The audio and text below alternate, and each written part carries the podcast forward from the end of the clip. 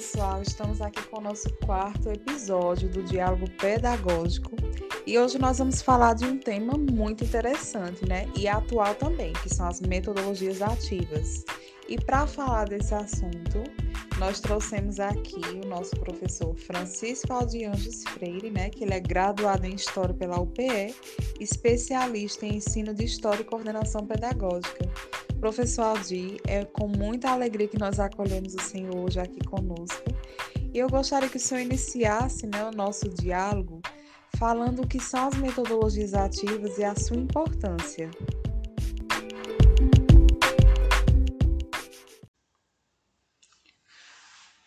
Olá, queridos ouvintes. Eu gostaria de cumprimentar todos os educadores que nos ouvem nesse momento. É, é, é um prazer estar aqui e poder dialogar sobre uma temática extremamente contemporânea e que tem se demonstrado extremamente eficaz diante do cenário educacional mundial. É, então, muitas pessoas ainda têm dúvidas sobre o conceito de metodologia ativa.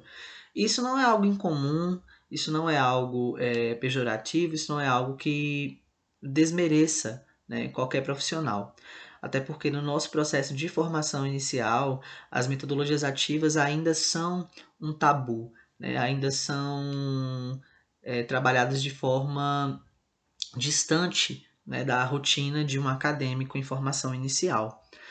É, apesar de ser um conceito amplamente difundido nos dias de hoje, ainda existe uma confusão do que seria realmente, é, do que seriam as metodologias ativas, né, e como que a gente pode utilizá-las dentro do processo de ensino-aprendizagem. Então, é, hoje a pandemia ela fez com que a gente compreendesse uma coisa muito importante, que a sala de aula ela não necessariamente são as quatro paredes, né? A sala de aula é qualquer lugar. Basta existir o desejo de aprender e o desejo de produzir conhecimento.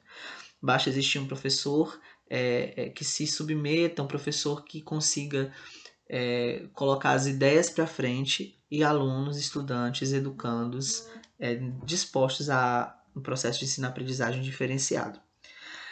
Mas vamos lá, a metodologia ativa, a gente pode conceituar ela de forma bem simples. A metodologia ativa é qualquer metodologia onde o aluno ele vai ser o principal personagem do processo de ensino e aprendizagem. Então, a metodologia ativa ela tem essa roupagem, ela tem essa característica, onde o estudante ele tem como um, processo de aprendizagem como algo autônomo, como algo que ele pode participar de forma mais ativa do próprio processo de aprendizagem. Né? Então, o objetivo do modelo da metodologia ativa é incentivar que a comunidade acadêmica, em todos os seus níveis de educação, possam desenvolver uma capacidade de absorção dos conteúdos de uma maneira autônoma e participativa. Aí a gente pode lembrar é, do, da, daquela velha pirâmide né, da, das proporções de absorção de conhecimento de William Glasser, onde ele vai explicar, é, por meio dessa pirâmide expositiva, que os métodos passivos, onde o aluno ele é colocado apenas como ouvinte, eles vão preencher apenas 30% de um processo que poderia ser potencializado a 100% se esse estudante ele fosse submetido a situações que contemplassem múltiplas áreas práticas e teóricas do seu próprio processo de ensino-aprendizagem. Então, as metodologias ativas elas vêm exatamente para mostrar que é, a educação ela não se faz apenas com a aula expositiva, não se faz apenas com a leitura de textos, não se faz apenas com a escrita unicamente, né? Então todos esses processos eles têm a sua relevância, eles têm a sua importância. Porém, quando a gente se utiliza da, do, da metodologia ativa, todos esses processos eles não deixam de existir eles continuam existindo, só que em uma sequência didática diferente, em um universo é, pedagógico diferente. Né, onde o estudante ele vai poder é, optar, por exemplo, é, que sequências ele vai desejar fazer naquela trilha de aprendizagem. Né? É, então, um exemplo muito legal da metodologia ativa é a sala de aula invertida, onde o estudante ele chega na sala de aula, seja um, um ambiente virtual ou um ambiente presencial, e ele não espera que o professor traga o conteúdo para ele, mas ele já traz a explicação daquele conteúdo por meio de perguntas né, geradoras. A gente lembra de Paulo Freire, né, da, dos termos geradores, das palavras geradoras dentro do ciclo de cultura de cada estudante. E isso faz com que o estudante já chegue na sala de aula com diversas dúvidas e a partir dessas dúvidas é, o processo de ensino-aprendizagem continue. Né? O professor ele entra aí como é, essa pessoa que vai fomentar a discussão, fomentar o debate por meio da, de dúvidas que surgiram de um momento autônomo do próprio estudante. É, e hoje o contexto atual que nós estamos vivendo é necessário, né, a utilização dessas metodologias ativas no nosso processo de ensino-aprendizagem, né, professor?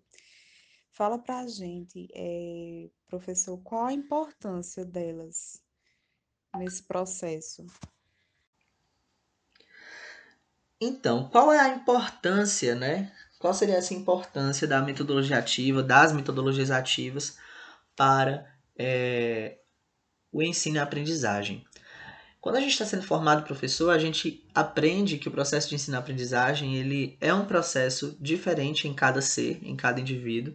Né? Ele não é um processo quadrado, ele não é um processo que vai ser idêntico, né? É, e ele também não é um processo que depende unicamente do professor ou unicamente do estudante. Né? Tanto o professor quanto o estudante eles têm que se colocar em uma posição de seres mutáveis, né? seres que em algum momento vão precisar ceder um espaço, é, em algum momento vão precisar é, caminhar mais rápido, em outros momentos vão precisar caminhar de forma mais vagarosa. Mas é, esse é o encanto, acredito, do processo de ensino-aprendizagem. Você poder reconhecer que cada um tem o seu modelo de aprendizagem, tem a forma que ele aprende melhor, né? E isso é muito bonito. Isso é o que faz a educação ser esse campo amplo de diversidades e de identidades que precisam ser fomentadas para que a educação ela não seja uma educação mecânica, para que ela não seja uma educação é, é, unicamente para processos de, de inserção no mercado de trabalho.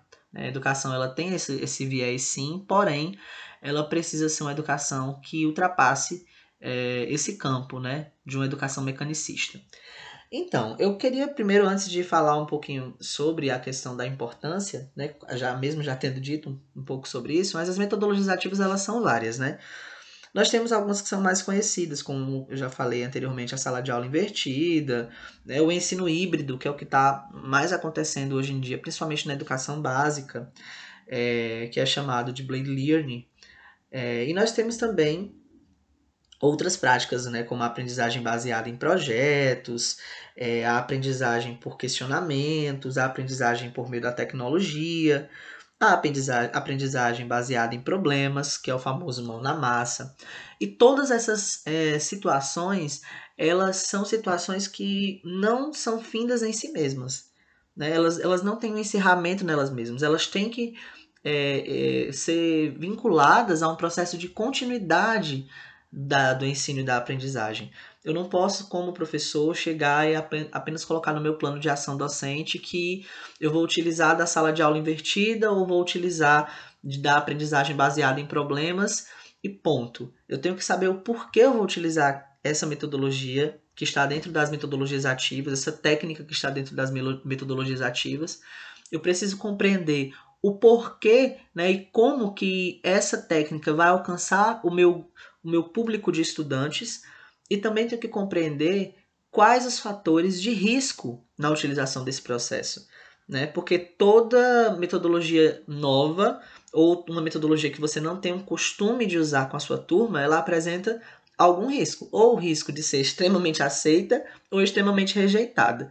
Né? Então nós temos que ter essa sensibilidade de perceber né, como que a metodologia ativa alcança melhor o nosso público é, discente, o nosso público de estudantes. Isso em todos os níveis, na educação básica, no ensino superior, no ensino técnico e tecnológico, porque em todos os âmbitos de ensino cabe a metodologia ativa, cabe as metodologias ativas e suas técnicas.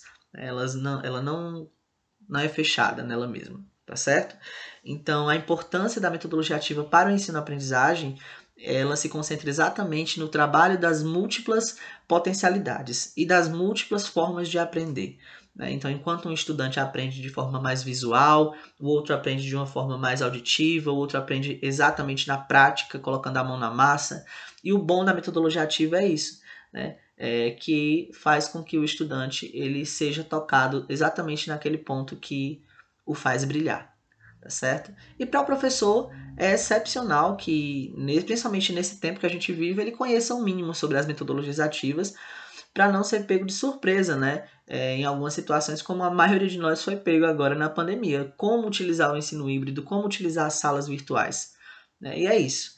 A gente chega a esse ponto de, de reconhecer né, que a educação ela, ela tinha e tem diversas fragilidades, e principalmente fragilidades tecnológicas, mas que a gente está lutando para que essas fragilidades sejam sanadas, principalmente em nós, para depois é, que isso reverbere no nosso processo educativo e no nosso processo de é, ensino-aprendizagem mesmo, né? Porque a gente, como diz, é, como diz a educação mesmo, né? as teorias da educação, a gente aprende, na figura do Paulo Freire, a gente aprende quando ensina e ensina quando aprende. Eu acho que isso é muito importante, muito interessante. Muito obrigado.